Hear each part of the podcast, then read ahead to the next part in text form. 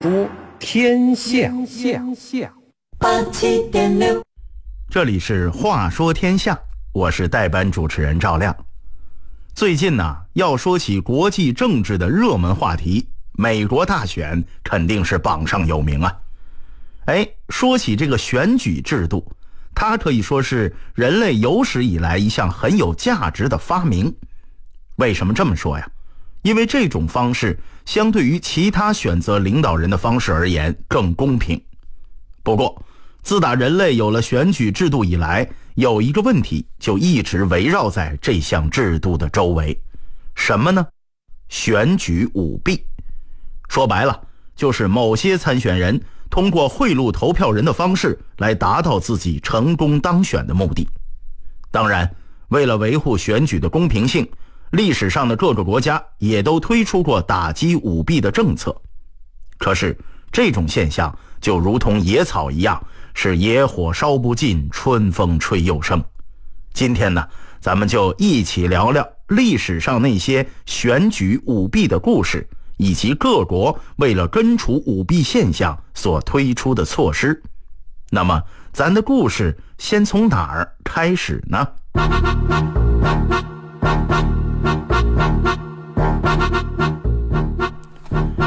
选举舞弊最早是从什么时候开始出现的？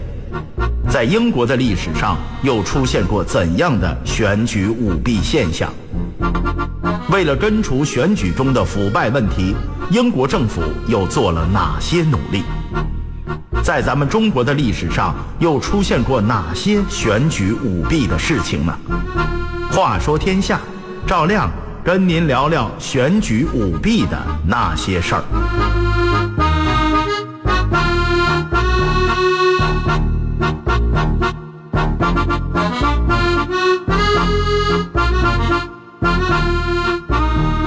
人类历史上的选举制度大致起源于古希腊时期的民主制度。那会儿啊，这个选举倒是没有舞弊的。为什么呢？你想，全城一共才一两万人，这个互相之间呢，基本都认识。那凑在一块儿行贿受贿啊，那熟人知道了太丢人啊！当然了，主要也是因为大家都不算太富裕吧。可是到了古罗马共和国时期，情况可就不一样了。罗马人有钱呐，特别是罗马军队不断发动对外扩张战争，国家版图也不断扩大，罗马公民的腰包自然也就鼓起来了。而且随着物质生活水平越来越高，对于那些特别富裕的罗马公民而言，他们就开始有了更高的追求，什么呢？当官。罗马共和国实行的是三权分立的制度。政府机构分成了执政官、元老院和护民官三个部分。这元老院里都是贵族，是终身的，这个主要得看出身，普通人没机会加入。护民官主要是替平民发表意见的，实际上啊权力不大。而最有价值的就要数这个执政官了。执政官呢一般有两名，负责国内的一般事务和指挥军队作战等等。而且这个执政官是一年一选，嘿，这听上去不错啊。理论上讲，只要您是罗马公民，那都有机会成为执政官。可惜的是，事实却并非如此。这是为什么呢？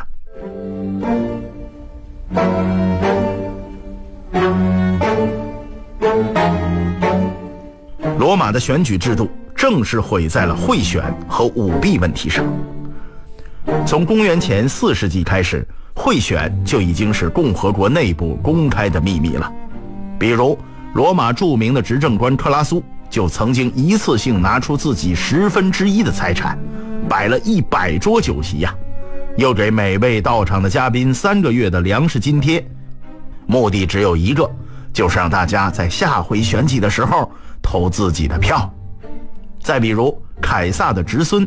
后来成为罗马帝国第一任皇帝的屋大维，为了当上执政官呢，更是变卖了自己大部分私产来贿赂选民，以至于自己只能和寻常百姓一起挤在廉价公寓里来居住。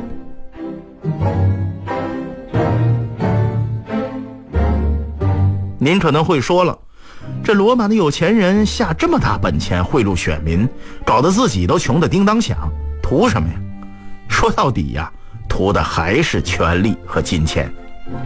咱们说了，执政官虽然受到元老院和护民官的制约，可是权力依然很大，而权力往往和非法收入是挂钩的。比方说，一个叫维利斯的罗马人，花了自己全部财产，最终当上了西西里岛的总督。上台短短三年时间呢，他就连本带利收回财产。当然，他的这种搜刮行为也搞得西西里岛民不聊生。有人说了，这种收受候选人贿赂，然后把票投给指定对象的行为，在罗马就没人管吗？还真就没人管。为什么？因为收钱的人太多了嘛。基本上每个去投票的罗马公民啊，哎，多多少少都收了候选人的钱。您总不能把所有的人都抓起来吧？到最后就是法不责众，而这个贿选的问题自然也就一直存在了。由于贿选的问题始终得不到制裁，这种行为也就愈演愈烈。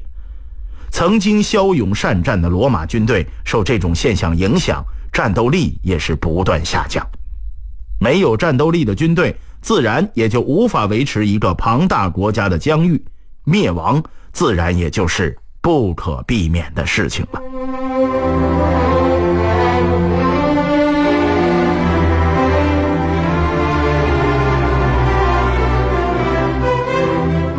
进入中世纪以后，西方各国的选举舞弊问题消失了，原因在于封建时期的统治者都是各地的世袭领主，不再依赖选举了。可是文艺复兴以后。选举制再次成为了西方世界选拔政治精英的方式，而贿选现象也随之复活。那么那个时候的贿选又是怎么干的呢？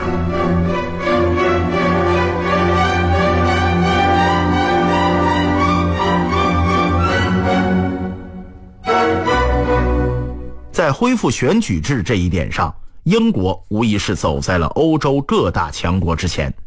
这当然是件好事了，可是不幸之处在于，在选举舞弊的问题上，英国也走在各国之前。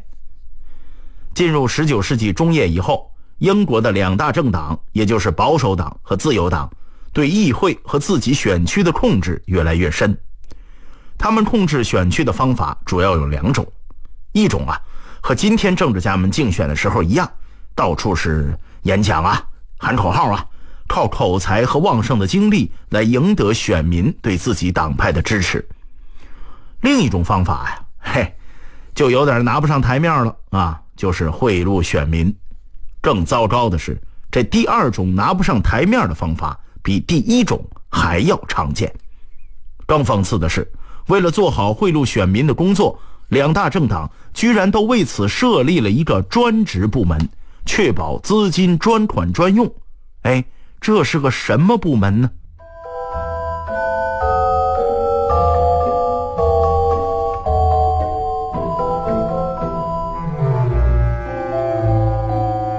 大家都知道，竞选是需要钱的。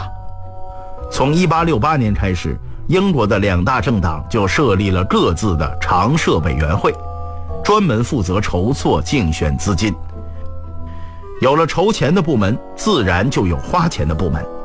两党都有专职机构来控制着竞选资金的支出，在这些机构中，就有一个部门专门花钱给选民们行贿。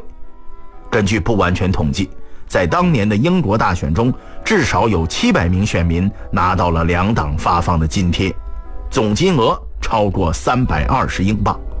您注意。这可是十九世纪中叶时候的英镑啊，那可值钱了。那时候，一个英国中产阶级的年收入也不过只有五六十英镑。看起来啊，为了贿赂选民，这两党还真是舍得花钱。到了一八八零年，这种贿赂选民的现象变得更加夸张。有人做过统计，一个只有八百一十七名选民的选区里，居然有一多半的人都收受两党贿赂。在另一个选区里呢，许多选民公开表示：“我只有得到明确的资金回报，才会把选票投给相应的政党。您听听啊，这已经不是单纯的受贿，而是公开的索贿了。这样的直接结果就是每次大选的时候，两党的花费资金剧增。如此庞大的竞选开销，只靠两党自己搞政治募捐显然是不够了。那怎么办呢？卖荣誉吧。哎，有意思啊！这荣誉还能买卖吗？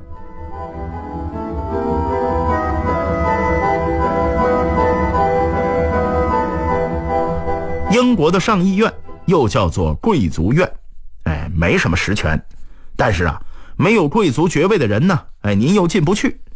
另一方面呢，很多商人在发财之后，整天就梦想着，哎，能够弄一个这个贵族头衔啊，哎，这两类人是一拍即合呀。两党手里都握有一些上议院议员的席位，这不是正好可以卖给那些有钱的商人吗？于是。在一八九九年到一九零五年间，至少有十七名富商通过政治捐款的方式换取了一个上议院议员或者是男爵头衔。这俩头衔呢，其实也没什么实权，可是听上去他露脸呐。此风一开，立刻就有愈演愈烈的趋势。从一九一一年到一九一三年，短短三年时间。就有超过四十七名富商得到贵族头衔。这种买卖荣誉的做法虽然不影响整个政府机构的运转，但是这仍然是一种非常严重的腐败行为。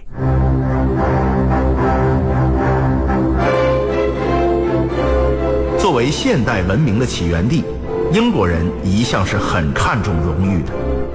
如今连荣誉都成了可以买卖的对象。这自然让英国人无法忍受，因此，英国开始针对选举舞弊行为进行大规模打击。这也让英国成为近代第一个系统反腐的国家。这里面又有哪些故事呢？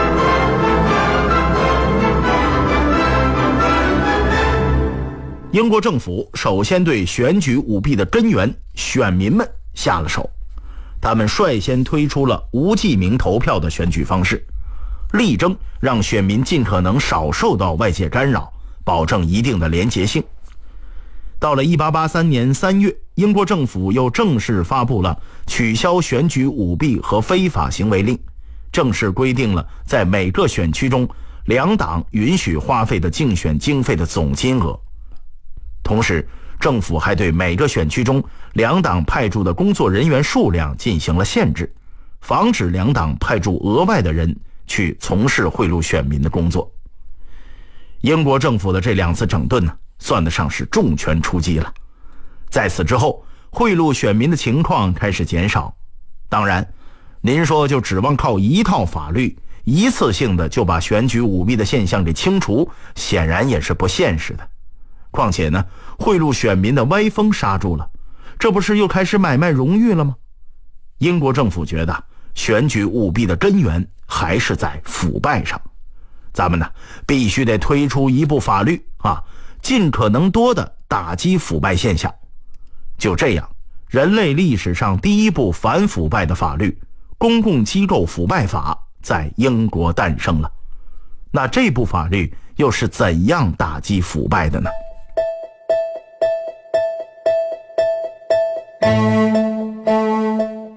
选举中的舞弊问题，其实可以看成是一种团体性的腐败。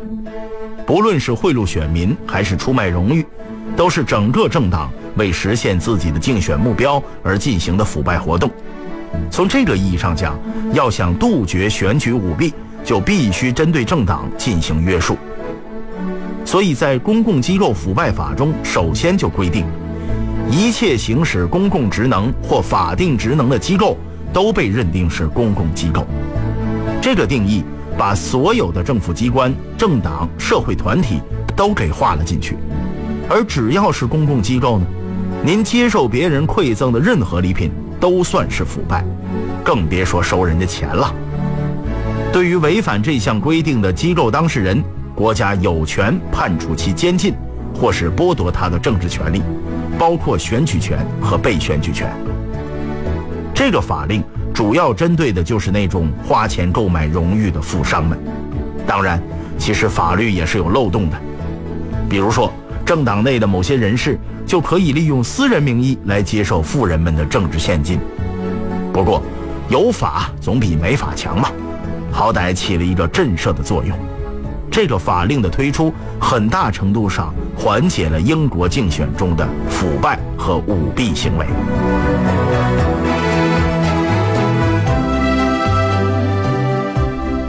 了二零零三年，英国政府又下令颁布了新的反腐败法，将打击腐败的范围扩大到了所有的英国公民，以及所有以英国法律注册成立的机构。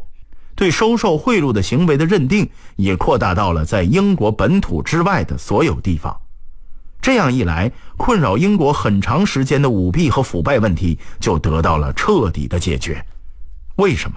很简单，只要您是英国人，或者是受英国政府监督的单位，甭管您在地球，哎，甚至是宇宙里的任何地方吧，只要您搞腐败，都归英国政府管。如此庞大的管辖范围，作用自然也就明显了。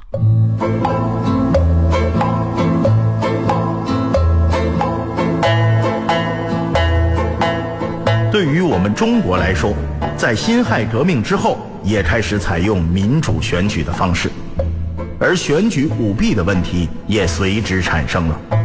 那么，当时中国又出现了哪些舞弊行为呢？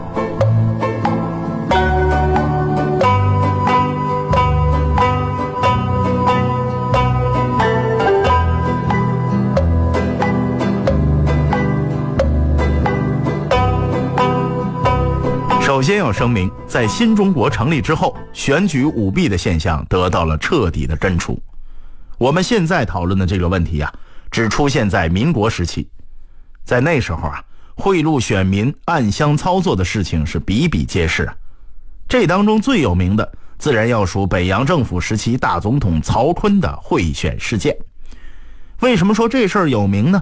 就是因为这个事情啊，后来不止传遍全中国。就连大洋彼岸的美国也是传开了，哎呀，怎么说呢？真是丢人丢到姥姥家了。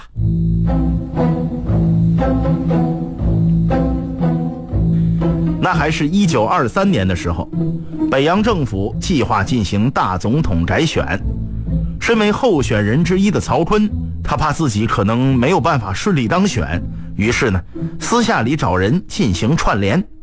以五千元一张选票的价格，到处是收买议员。之后呢，又拿出四十万元的重金呢，收买了国会的议长。要知道，那时候花的可是银元，哎，就是著名的袁大头嘛。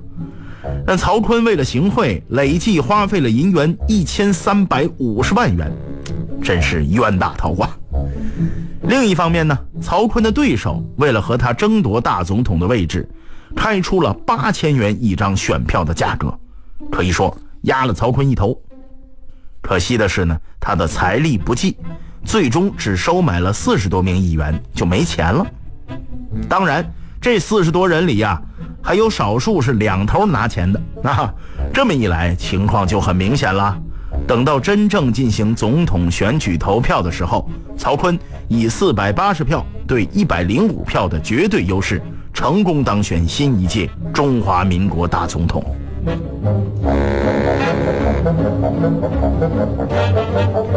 本来这事儿啊，曹锟做的还挺机密的。可是俗话说，世界上哪有不透风的墙嘛？自打曹锟当选的时候起，他花钱买选票的这个事儿，在民间就一直有传闻。等到直系军阀倒台之后，人们从银行里啊。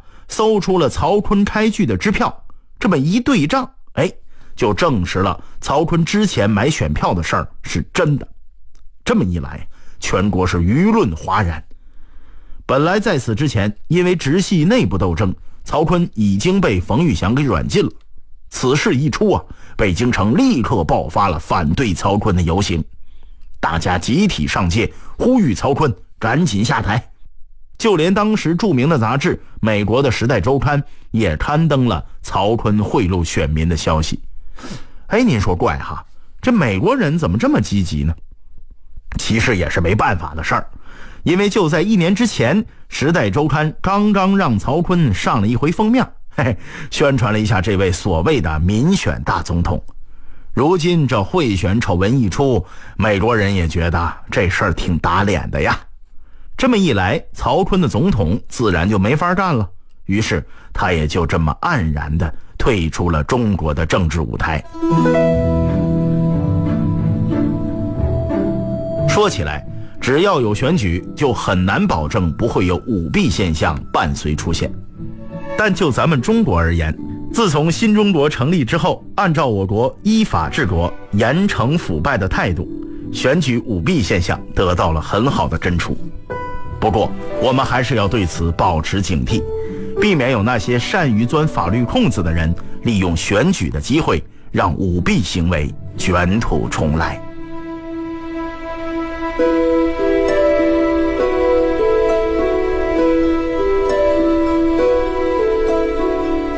好了，这里是《话说天下》，我是代班主持人赵亮。明晚十点，更精彩的故事还在等着您。最后，我代表节目编辑于达、程涵，感谢您的收听。接下来，请您继续欣赏北京文艺广播的精彩节目。